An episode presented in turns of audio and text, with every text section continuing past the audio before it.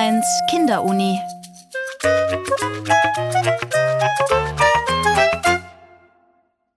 Es folgt die Wiederholung einer Sendung vom April 2021.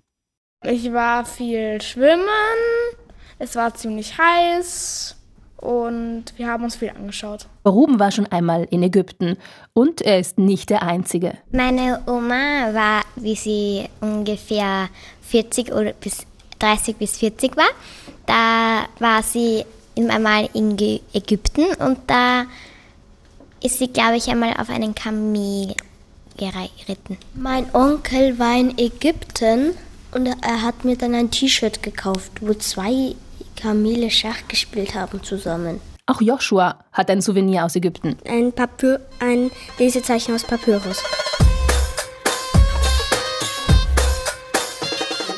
Emojis vom Pharao. Wie entschlüsselt man Hieroglyphen? Wüste, Hitze, Kamele, eine Menge Dinge, die man ansehen kann, Pyramiden zum Beispiel oder Sarkophage. Die Ö1 Kinderuni-Reporterinnen und Reporter Ruben, Nikolaus, Joshua, Liane, Chiara, Yara und Daniel haben schon einiges von dem aufgezählt, was wohl viele mit Ägypten verbinden, außer vielleicht die schachspielenden Kamele. Über das Land kann man natürlich auch viele andere Dinge sagen. Ägypten hat einen großen Kanal und Staudamm und vor zehn Jahren gab es eine große Revolution. Wir bleiben heute aber im alten Ägypten und zwar gemeinsam mit Nora Koch und Uta Siffert vom Institut für Ägyptologie der Universität Wien. Die beiden sind Archäologinnen, suchen also nach neuen, alten Dingen. Wart ihr schon mal in Ägypten und wenn ja, wie oft? Da muss ich überlegen. Ich war das erste Mal 2010 in Ägypten und bin seitdem regelmäßig da, also bestimmt schon fünf oder sechs Mal da gewesen. Und ich bin dort auf archäologischen Ausgrabungen. Das heißt, das, was ihr dann im Museum sehen könnt, das suche ich dort erstmal und muss das aus dem Sand ausgraben. Die genaue Anzahl weiß ich jetzt auch nicht. Bei mir hat das angefangen im Studium, dass wir zuerst auf Exkursionen waren und ähm, uns Ägypten dann ja, angeschaut haben, sind dann wirklich von oben nach unten durchgefahren. Dann habe ich danach auch Grabungen besucht. Ja, also ich bin auch regelmäßig dann in Ägypten gewesen. Damit Nora und Uta neue Sachen über das alte Ägypten herausfinden können, mussten sie eine Schrift lernen, von der ihr vermutlich schon gehört habt, der Namen aber gar nicht so einfach ist auszusprechen. Hieroglyphen. So nennt man die Buchstaben, die aussehen wie kleine Bilder. Man sieht Menschen und es gibt auch verschiedene Tiere und Symbole, ja, und ja.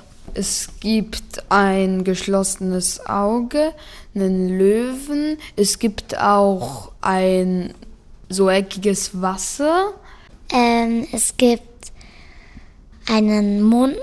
Manche Zeichen sind auch Vögel. Die Ö1 Kinderuni-Reporterinnen und Reporter haben einen kleinen Vorsprung. Nora und Uta haben ihnen vor dem Interview Hieroglyphen gezeigt. Allerdings nur einen kleinen Ausschnitt, denn es gibt circa 7000 der so schön rätselhaft aussehenden Zeichen. So viele wurden jedenfalls bisher von Ägyptologinnen und Ägyptologen entziffert. Es werden vermutlich noch mehr werden. Da bin ich mir ganz sicher. Also wir werden, die Ausgrabungen laufen ja noch und wir werden nicht nur neue Hieroglyphen quasi finden, noch weiter ähm, die uns der Schrift nähern oder der Grammatik auch nähern, da noch weiter forschen, sondern natürlich auch viele weitere Gräber finden oder Objekte. Das, ähm, da ist noch extrem viel in Ägypten ja, unerforscht oder noch nicht entdeckt worden. Wie lange hat diese Zeit eigentlich gedauert, so die, also die Ägyptenzeit? Die ägyptische Zeit teilen wir Forscher ein in das Alte Reich, das Mittlere Reich und das Neue Reich. Und dazwischen sind sogenannte Zwischenzeiten, in denen es zum Beispiel keinen Pharao gegeben hat und man da nicht so genau wusste, also unsichere Zeiten waren. Das heißt, diese Epochen sind unterschiedlich lang und das gehört mit zu unserer Ausbildung, zu erforschen, wie lang die jetzt genau waren. Also wir wissen ungefähr, dass die ägyptische Geschichte 3000 Jahre umfasst. Und in denen verändern sich natürlich viele Sachen, die bleiben nicht immer gleich. Ne? Man baut unterschiedliche Sachen, man malt unterschiedliche Bilder, andere Hieroglyphen, Vorstellungen verändern sich, Gräber verändern sich, man baut keine Pyramiden mehr, sondern andere Gräber, kleinere Gräber. Und wir wissen zum Beispiel aus verschiedenen ägyptischen Quellen, wie sie selber die Zeit betrachtet haben. Also es gibt zum Beispiel den Palermo-Stein, ähm, Königslisten, in denen Königsnamen aufgelistet werden. Und wir wissen von Manetho, einem klugen griechischen Schriftsteller, der ähm, hat quasi diese Dynastien eingeteilt, von denen hast du vielleicht schon gehört, dass man da sagt, es gibt die erste Dynastie und die zweite Dynastie und von denen kennen wir insgesamt 30. Und damit versuchen wir die Zeit einzuteilen. Von circa 3200 vor Christus bis 300 nach Christus dauerte die Zeit der Pyramiden und Pharaonen. Und damals schrieben Menschen in Ägypten mit Hieroglyphen. Aber nicht alle. Ich würde sagen, nur die Gelehrten und die Pharaonen konnten sie. Und die, die halt damals in die Schule konnten, weil Schule war ja damals teuer. In Ägypten konnten nur ganz wenige Leute lesen und schreiben. Ungefähr ein Prozent hat das wirklich gelernt der Bevölkerung. Man sagt ungefähr ein Prozent könnte auch weniger gewesen sein. Deswegen war der Beruf des Schreibers auch sehr, sehr angesehen, weil man da erst diese Ausbildung erfahren musste, dass man das über eine lange Zeit gelernt hat. Schon im Kindesalter hat man angefangen, sich da ausbilden zu lassen. Und ähm, ja, und das war eine Möglichkeit, hohe Positionen dann einzunehmen und viel Ansehen zu erlangen. Schreiber waren sehr mächtig. Alle, die nicht fähig waren, Hieroglyphen zu entziffern und zu schreiben, mussten zu ihnen gehen, sagt Nora. Wenn sie jetzt einen Brief schreiben wollten und selber nicht schreiben können, sind sie zu einem Schreiber gegangen und haben ihm gesagt, was er aufschreiben soll und haben ihm dafür dann vielleicht ein bisschen Geld gegeben oder ein, etwas eingetauscht. Als Schreiber hatte man ein gutes Leben. Man konnte sich viel und nur das beste Essen leisten. Das sieht man auf zahlreichen übrig gebliebenen Schreiberstatuen. Sie zeigen die nackten und wohlgenährten Oberkörper von Schreibern. Ausgeübt haben den Beruf Männer und Frauen. Sie arbeiteten in der Verwaltung, beim Militär oder als Angestellte in reichen Familien.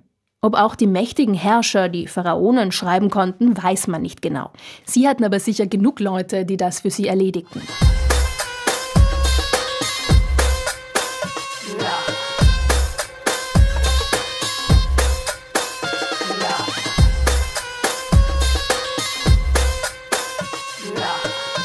Vergleicht man die Schrift im alten Ägypten mit unserer, so fällt auf, wie flexibel sie ist.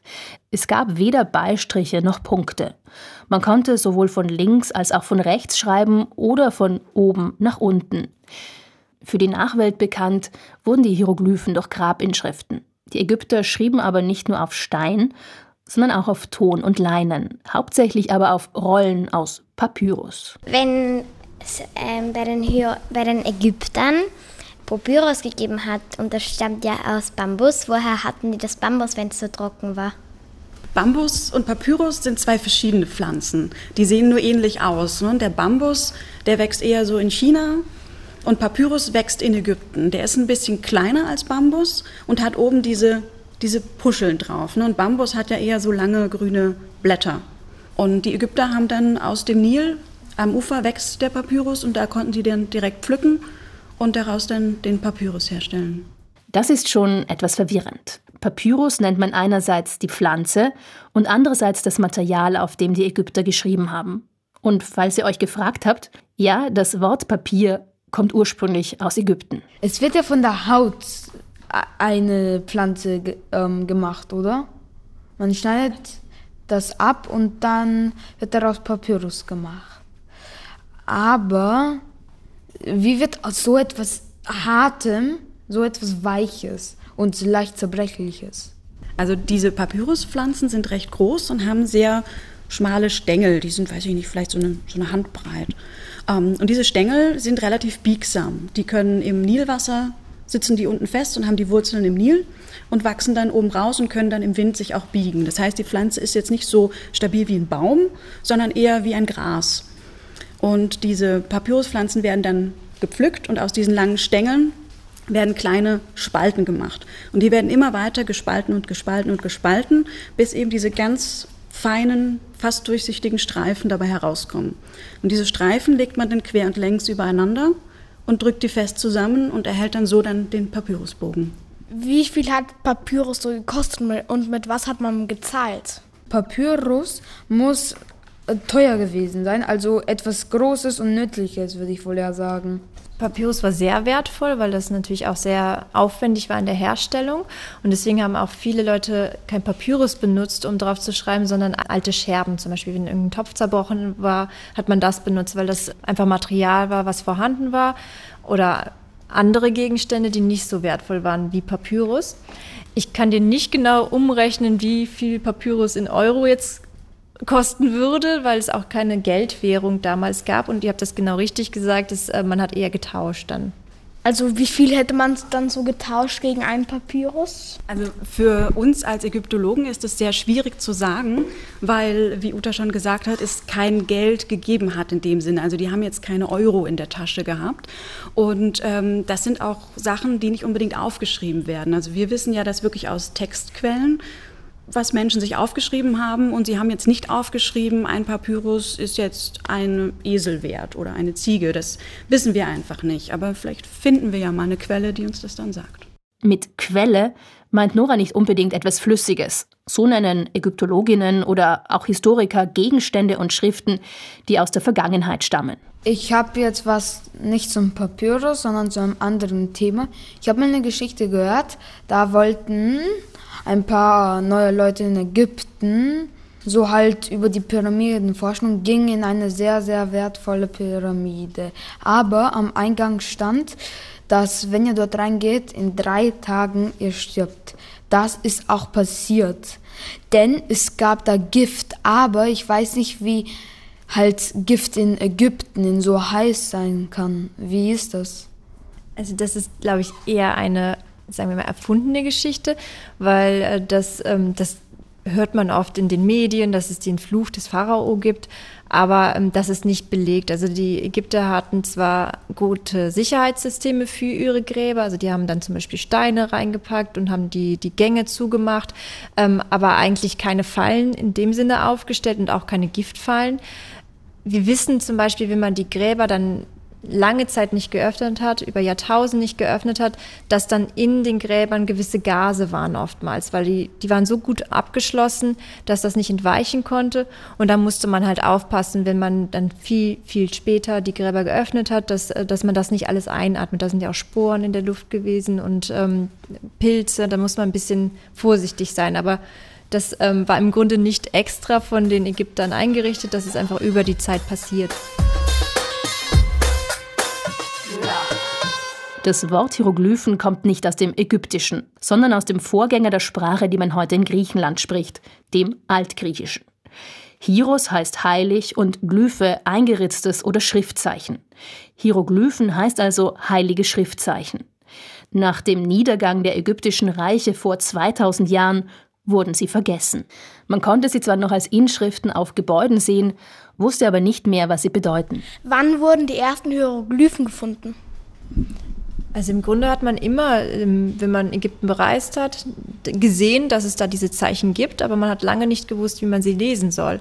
Und das hat lange gedauert, bis, bis die ähm, entziffert worden sind. Probiert sie zu entziffern haben viele. Geschafft hat es schließlich ein Sprachwissenschaftler, der Franzose Jean-François Champollion.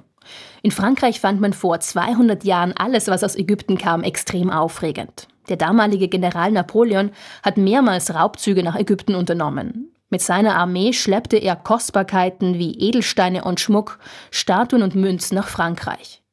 Der vielleicht wichtigste Fund war ein im ersten Moment unscheinbarer Stein, aber auf ihm ist ein Gesetzestext in drei verschiedenen Sprachen und Schriften eingeschrieben. Auf Altgriechisch, in einer einfacheren ägyptischen Schrift und in der Hieroglyphenfassung. Das hat Jean-François Champollion zwar geholfen, ein Kinderspiel war es nicht. Er hat noch Jahre gebraucht, um die Hieroglyphen zu entschlüsseln.